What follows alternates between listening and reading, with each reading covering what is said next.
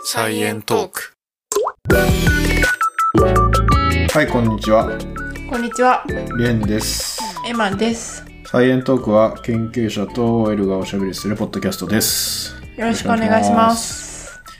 はい、科学者大喜利の後編。科学大喜利じゃないの間違 った。科学大喜利の後編です。まあ、ほぼ雑談ですね、よころれし。くお願いしますうん。ほぼ雑談です。たまにはゆるく。たまにはゆるく。いつもゆるいかも。いつもゆるあれからちょっと俺もう一個自分で考えたのを言い忘れてたのを思い出しまして。い。お、何ですかあとりあえずあの、これ初めて聞いた人のために、はい。科学大喜利はお題「なんとか学者まるしがち」うん。っていうねうん。これでリアル科学者からはあるあるをうん。科学者じゃない人は、まあ、面白おかしくうん。ありそうなことを募集しましはい。たでちょっともう一個思いついてたのが解剖学者お菓子のアポロとか分解しがちっていうのがあっておー、ありそうじゃないありそうかあな。りそうじじゃないかてか俺結わかんな構い分解すんだよねお菓子ゃん。あー、まあ、分解したことはあるな、私も。アポロのさピンクとチョコのとこ結構難しいよね、あとあチョコチョれ。ピンクと黒いとこだよね。そうそうそうそう。ちょっと汚いけど、トッポチョコだけ食べるとかね。チョコだけは無無理じゃない外だけだったらいけるけどさ。あ、トッポじゃない、間違えた。ポッキー、ポッキ ー。どうやってやるの 面白いストローにな んじゃん。すごい勢いで吸うことになるね。トッポさすがに無理だな。うん。とか、あの、コアラのマーチの獅子もぐとかね。 獅子。あの、四つ角あるじゃん。それは残酷だな。あれ結構あれだな。耳か。耳と足だけプキプキって食べて、それやったことないわ。その後最後に生身のコアラをいただくっていうのをよよくやってますね。サイコパスじゃん。うん。まあそんな感じで、まあ、こういう感じで科学大喜利を、まあいろいろね、募集したやつをまた今回も相変わらず紹介していこうかなと思います。はい。はい。じゃあね、まあ、結構前回、俺の近い分野のやつ見えたんで、もう全然違う分野のやつをうん。どんどん言っていきたいんですけど、はい。 T-TECH さん、はい。えー古生物学者、あ、あの辺化石埋まってそう、ちょっと車止めて、で、車止めがちって いう。俺すごくなあいりそう。これね、この人当事者この方なんか当事者みたいで、えー、あ、本当にやるんだ。そう、あのなんかね、教授の人とかが、うん。本当にそういう能力を持ってるみたいな。どうやってわかるんだろなんか、学会会場とか向かうときに、う。うん。なんかね、層、層の、どの辺にこういう地層があるみたいなあーはいはい。やつを、なんか頭に入ってたりして、はい。で、この辺で、そのなんか一応壁を見るらしい。壁っていうか、その層がちょっと出てるところとかで、あー。で、なんか経断験、そう、経験則的にね、見てわかる人はいますみたいな。え、どういうことじゃあ、その地理の情報としてここら辺が断面あるっていうの分かってるってことうん、なんか、とか、そういうのを統合して、多分あるんじゃないかな。この辺に化石埋まってる傾向あるみたいな。へーもう。全然わかんないけど。で、この方に俺コメントで聞いてみても、まあ私はちょっとよくわからないんですけど、うん。本当にそういう人いますみたいうーん、じゃあドライブとかしてて、あ、ここら辺みたいな、なるんかなな。なるんじゃないへー。ちょっと楽しいよね、それ。それ楽しいね。それ本当に見つかったらさ、ちょっと嬉しいよね。いや、すごいよね、そう、これ本当に見つけたら。うん。でもこれあれだよね、化石をちゃんと掘る道具持ち歩かないとさ、 そうそうそうそう。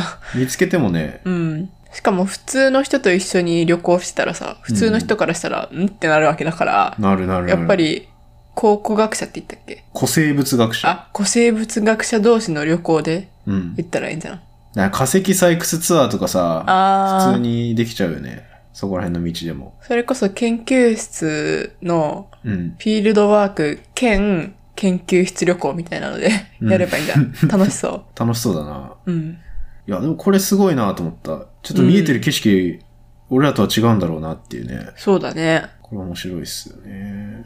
あと、まあ違うジャンルでいくと、これサイエントーク前出てもらった、山本ぬぬぬさんっているじゃないですか。おー、はいはいはい、はい。ピエロのはい、話しピてエくれロた。の。その方もね、いらしてくれてて、わ わ、わお。お。なんでに。急に USA みたいな。観光学研究者、学生連れてめっちゃ旅行しがちっていう。ええー、あ、そうなんだ。うんあ、。それ当事者だよね、でも。これ当事者だね。ええで、めっちゃ海外とか行くみたいな。あめっちゃいいじゃん。その研究室めっちゃ入りたいわ。 ね、観光学研究者って、いや、いいよね、観光学。まあもちろんいろいろレポートみたいなの書いてるんだろうけど、へー。楽しそうだなと思って。お金かかりそうだな、でも。確かにねう。ん。うん、コメントとしては、なんか長期休暇とか、はいはいそういう時とかはもう絶対海外に行ってますみたいえー、いいね、いいね。な。ね、いいよね。ある意味その旅行がフィールドワークになるわけだし。うーん。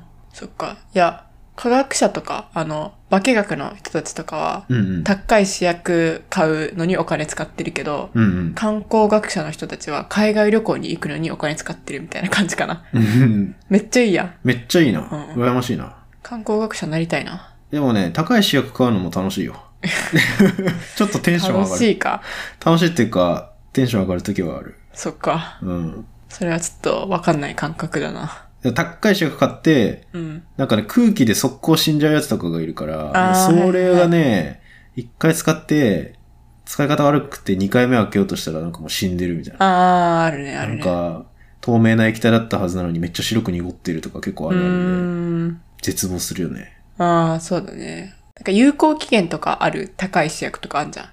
有効期限。ああ、まああるね。そうそうそう。うん。で、それで、買ったはいいものの使ってなくって、有効期限チェックしてたら、もう、切れてたみたいな。ああ、それちょっとショックだよね。ショックだね、それ。ういん。やこれもね、面白くて、あとは、生態学者、学会にアウトドアブランド着ていきがち。生態生態学者。ああーの、生き物の生態とかの。バだイから、オロジ、バイオロジじゃなくてなんだっけ、えっと。エコロジスト。あ、やっぱエコロジストか。うん。 だから、生きるに、変態の体。そう だね。いや、でもこれもさ、俺結構イメージわかるなと思って。あ、そうなのいや、全然わかんなかった。どういうことなえ、ん結で構さ、フィールドワークとか行くんじゃないのだからアウトドア系のあさー、結構丈夫なアウターとか靴とかああさ、ー、そういうこ とね。それで学会そのまま行ってるのはそうなんだ と思って。これもなんか実際にああ。あるらしい。じゃあ生態学の学会行ったらさ、みんなそういうアウトドア系の服着てんの かな。うん、パタゴニアとかを着てる人が多い って。ええ 面白い。面白いよね、これ。へえノースフェイスとかめっちゃ着てる人多そうな気が する。いいね、いいね。いいよね。スポーティーだね。うん。それで言ったら、そういう外に出ることが多い人たちって、うん。普通の研究者に比べたら筋肉とかありそう。体力とか。あ、体力あると思うよ。うん。あと聞いたことがあるのが、やっぱその、地球環境、地球惑星科学とかか。うんの。人たちがフィールドワーク行くときも、なんか観測機器みたいなやつを、うん。例えば火山の近くとかに設置するときって、うん。もうなんか3、40キロぐらいのでっかいリュック持って、おーそれで山登りして、うん。で、機器設置してみたいなことやるから、もうめっちゃムキムキになるみたいな。ごっつい人がいたら、もうその人来てみたいな。そうなりそううそうそう。なんかね、ガタいい人多そうだよね。うん。まあ、ガタ良くなくてもでも体力がめっちゃ、やっぱないとさ、たどり着けないよね。まあでもさ、意外とさ、うん科学、化学だったらさ、うん特に有機化学とかだったらさ、ずっと立ちっぱで、うん。うん。いろんな合成とかしたりするからさ、うんそれはそれで体力ある意味つくんじゃないまあ確かにな、立ってる時間長いかもしれない。なんかさ、ずっとコンピューターシミュレーションとかしてる人とかに比べたらさ、絶う対体力がつきそうだよね。確かにな、うん。めっちゃでっかいスケールでうん。実験してる時とか、うん。なんか3リットルとかの、あでっかい分液ロートとかを振ってる時とか、もう筋トレだ からね。なんかその中に、えなんか水より重い液体振ったりする時あるね。ー。あクロロホルムとか。ー。はいはいはいはい。あれを振ってる時とか、おまして筋肉痛になる。 辛そうだな。そう、結構ね、体育会系だよね。そう考えると、ジャンルによっては。そうだねう。ん。うん。確かにその視点の分類面白いかもしれない。確かにね。フィールドワークしないで、実験室でやってる学問系で、うんどの分野が一番筋肉あるんだろうみたい な。確かに。いや逆にさ、哲学者とかさ、もううん何にも筋肉使わないよね、多分。使わないね。むしろなんか寝そべりながら考えてそう。あどうなんだろう。でも考える系の人も、うん。例えばなんだろう、その健康系のこと考えてる人とかは、うんしっかり筋トレとかしてそう。ちゃんああ、そうだね。うん。とうん。確かに。 プロテインとか取ってそうじゃない確かに。スポーツ科学みたいな。そう、栄養科学的なね、うん人とかはね。あと面白いよね。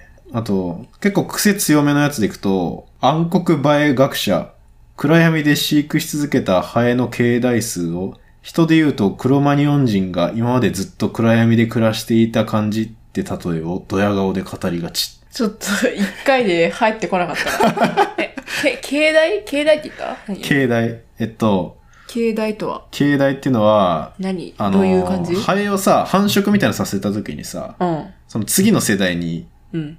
行くじゃん。うんその、子を作って。うん。それが、継承するの継に、うん。代、あの変わるの代。台数の台。ううんん。で、継代っていうんだけど、あー、世代みたいなことそうそうそう。だから細胞とかも、うん一回増えたら、それまたベースにして、う。うん。もう一回新しい培地で増やすみたいな。なんかそれ継代って言ったりするんだけど。あなんかハエも何世代あ。うんうんうん。なったかみたいな。うんうん。な、なんて言ってたっけ、もともと。もともとだから、暗黒映え学者。はい。まずこれ暗黒映えってなんだって いう。いうん暗闇に生息してるハエってことだよね。や、これ生息してるじゃなくて、これね、結構有名な実験で、うん。あの、ハエをずっと暗闇で飼い続けたらどうなるのかっあてあ、はいいう。はいはいはい。研究があってレンが前言ってたね。あ、これ言った、あ、なんか、普通に日常生活でそうそうそうこの話したな。サイエントークでじゃなくて、そう。でもサイエントーク始める前ぐらいに教えてもらってきた。 言った言った。なんか暗黒映えって知ってるみたいな。うん。そう。だそれは、だから動物とかってさ、洞窟にいるうん。動物とかって、やっぱそこに適応してさ、うん目がちょっと退化して、うん。逆に他の感覚器官がすごい鋭くなったりとか。うんうんうん。っていうのはあるじゃない。はい。それが実際、ハエを暗闇でずっと飼育して何代も何代も飼い続けたら、うん。このハエが、例えば目がどうなるのかとかさ。ああ、少しずつ何か変わってこないかっていうのを見る。そう、なんか、まあ、進化を無理見るみたいなね。はいはいはいはい。そういう実験が結構、これ兄弟だったかなうーんでやられてて。はいはい。で、これ、あ、送ってくれたのはこれ、佐伯さんっていうはい。方で、この方は実際に暗黒梅の研究をしていた方なんだけど。はいはいはいはい。 で、この人が、まあ、その、例えとして、はい。人で言うとクロマニオン人が今までずっと暗闇で暮らしていた感じ。え、ちょっとっ待ってて、いう初めから言って。暗黒梅学者、暗闇で飼育し続けたハエの形代数、だかはらい形代したう数んうんを、人で言うとクロマニオン人が今までずっと暗闇で暮らしていた感じっていうね。はいだからそれぐらい長い、ハエにとっては長い期間、はい。めっちゃ暗闇に閉じ込めとくみたいな、うん。っていう例えを、ドヤ顔で語るって言ってる。ああ。はこのこの人がドヤ顔で語ってるっていうことなんだけど、 い。なるほどね。うん。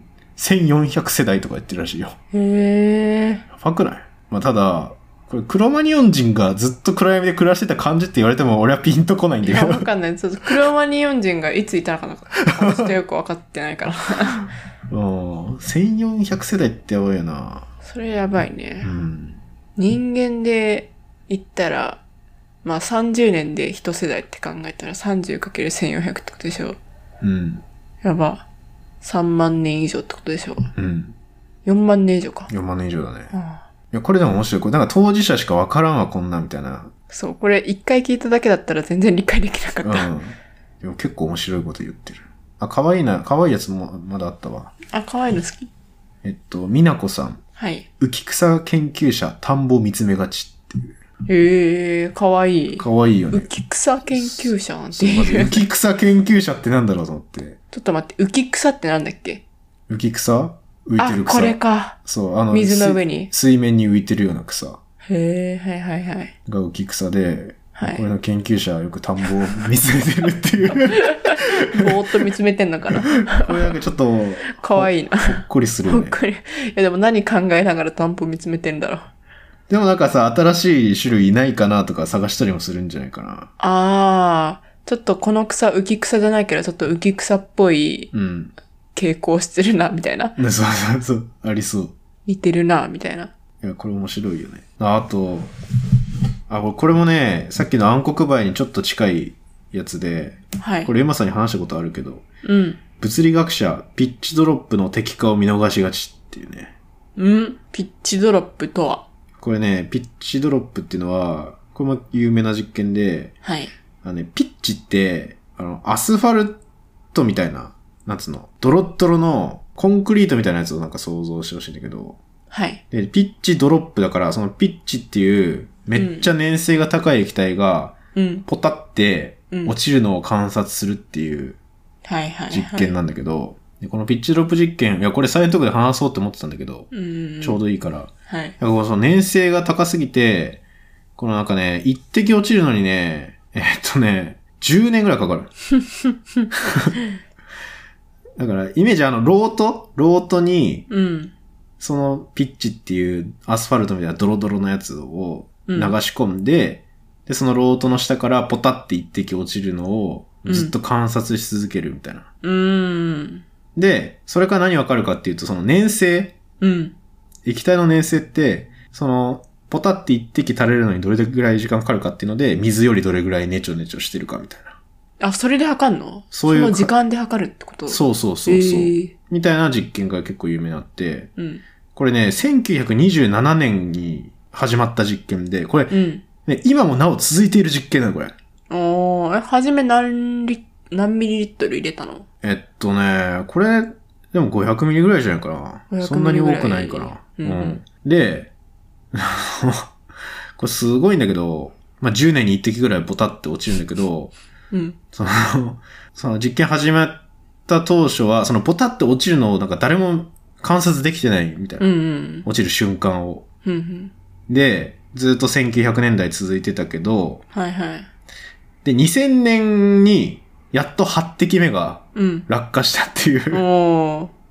で、で、一応け実験としてはその8滴目が、この73年ぐらいかけてうん。 8滴落ちたっていうので、水より2300億倍粘性が高いみ たいなうんうん。感じの結果が出たんだけど、うん。これね、こう面白くて、2014年に、あの、じ9滴目がうん。 2012年か13年ぐらいに落ちますみたいなうん。予想がされてたんだけど、これ、下にね、どんどん溜まってっちゃうわけじゃないですか。うんボタって垂れたやつが。うん。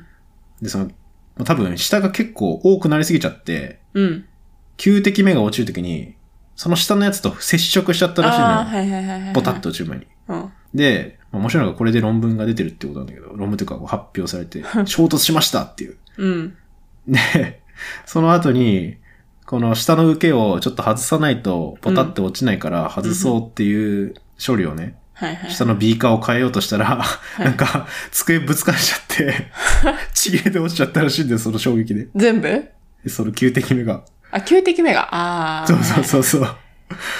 だからこれめっちゃ面白くて、それ論文だってのすえ、これ、そう、論文っていうかこれはなんか、クイーンズランド大学ってとこ発表してんだけど、うん。こんなさ、10年に一滴のやつをさ、うん。ガタってやってさ、ポロって落ちちゃった から、うん。観察できなかったみたいな。ああ、それは、罪深いね、その人は。ねえ、これ絶ね。対怒られただろうな、そ教うそう授。そうそう。 だけどね、まだまだ上に、ロートの上にはまだ液体が残ってて、うん。これ、あと100年はね、実験続けられるらしいです。ええ、すごい。何世代にもわたってうん。続けられる実験ですね。そうそう。これ、ね、ちゃんとギネスブックにも認定されてる、最も長期にわたっているラボ実験であるって いうね、書いてます。もっとありそうだけどな。それこそさ、さっきの暗黒梅の実験とかもさ、めっちゃああ、そう長ねく。ないそう、それもね、長いから、うん。それどんぐらいなんだろう暗黒梅が、確かに。暗黒梅は、1954年から。まあだから、ピッチドロップより30年後ぐらいかなるほどね。な。うん。いや、これもうね、長すぎて最初に始めた教授も、どっちもお亡くなりになってるっていう ね。ちょっとすごい実験だよね。面白い。そう。だよね。次、10滴目が、今度また2023年とか4年ぐらいに多分落下するんじゃないかな。みたいのを、もうね、見逃したくなさすぎて、この大学は、うんもう永遠に YouTube ライブで生放送して ます。えー見てみよう。これめっちゃ面白いよ。 見てみるわ。静かな場所に、うん。あの、黒い液体が溜まってるの見れるんで。これリンク貼っとこっから、これ。ああ、それ見たいな。そう、これ面白いっすよね。はい。あ、ごめん、ちょっとピッチドロップ好きすぎて、話しちゃいましたけど、じゃあ。あと1個ぐらい紹介しよっか。うん。あ、これいこうじゃあ。えっ、と、電気、電子系の学者、ハーネスにアルミホイル巻きがちっていうのが来てまして。ハーネスって何なんかね、あの、うコードみたいな、ええワイヤーみたいなやつ。うん。で、こういうワイヤーみたいなやつに、アルミホイルも巻くらしいんだ。そしたらどうなので、なんか、それって、そういうワイヤーとかに電気とかうん。信号を通るときに、さ、今、いろんな電波飛び交ってるじゃん、スマホとか。はい。だからそういうのがノイズになっちゃうらしくて、ほんほんほんほんほん。で、それを防ぐためにアルミホイル巻いたら結構防げるみたいな。ワイヤーにアルミホイル巻いたら、周りの雑音が消えるってことそう、なんか、え、何干渉、電波が干渉しにくくなるんだって。あー、電子機器の測定の時のノイズってことそうそうそうそうそうあーへもうー。これ全然知らなくて、知らなかった。だからね、研究室にめっちゃアルミホイル大量にあるらしく て、巻くように。へー。面白いなこれ、と思って。普段の生活でも巻いてんのかな巻いてんじゃないでも意味ないよね。だって測定しないから。確かに。確かにな、他の機器とかもね、いやもしかしたらアルミコーティングみたいなの内側にされてたりはするんだろうけど、あー。さらに精密に測んないといけないってなったらさ、うん。巻くんだろうね。へー、面白い。面白いよね。全然知らなかっ全然知らなかったわ。た。はい。まあこれちょっとだいぶね、大喜利なのかっていう、大喜利と大喜利あるあるの境目みたいな感じでしたけど。うん。っていうか、あの、私たちからしたら、へーっていうのが多かった。そう、俺も豆へえ知識が増えるみたい な。うん。あんまり大喜利感なかったかな。 大喜利感あんまなかったな。いや、でも結構勉強にもなるし面白いなと思ってそうだね。うん。こういう話いいよな。ね。普段絶対わかんないし。うん。じゃあなんか、お互い一個良かったやつ選びますか第一回、科学大喜利大賞選びますありますかなんか。ちょっと待って、俺考える。私はもう決まってます。マジでうん。じゃあ先発表していいよ。はい。私は、うん。浮きく、言いにくい。浮き草学者、田んぼ眺めがち。 が好きやった。一番可 愛いやつ。そうそう。確かに結構可愛いよね。かわいい。うん。ほのぼのする。いや、いいっすね。うん。えー、じゃあ、じゃあ俺は、ぜ前後編合わせてでしょうん。まあ俺結構好きだなと思ったのは、あれかなてかあの、一番最初に最速で送ってくれた面白いなっていうやつが、てるるさん。物理学者、スピードメーターのメモリ10分の1まで読みがち。ああ。そのせいで事故を起こしがちです。はいはいはい。あこれはね、いいなと思っ確かに。た。はい。ちょっと笑える。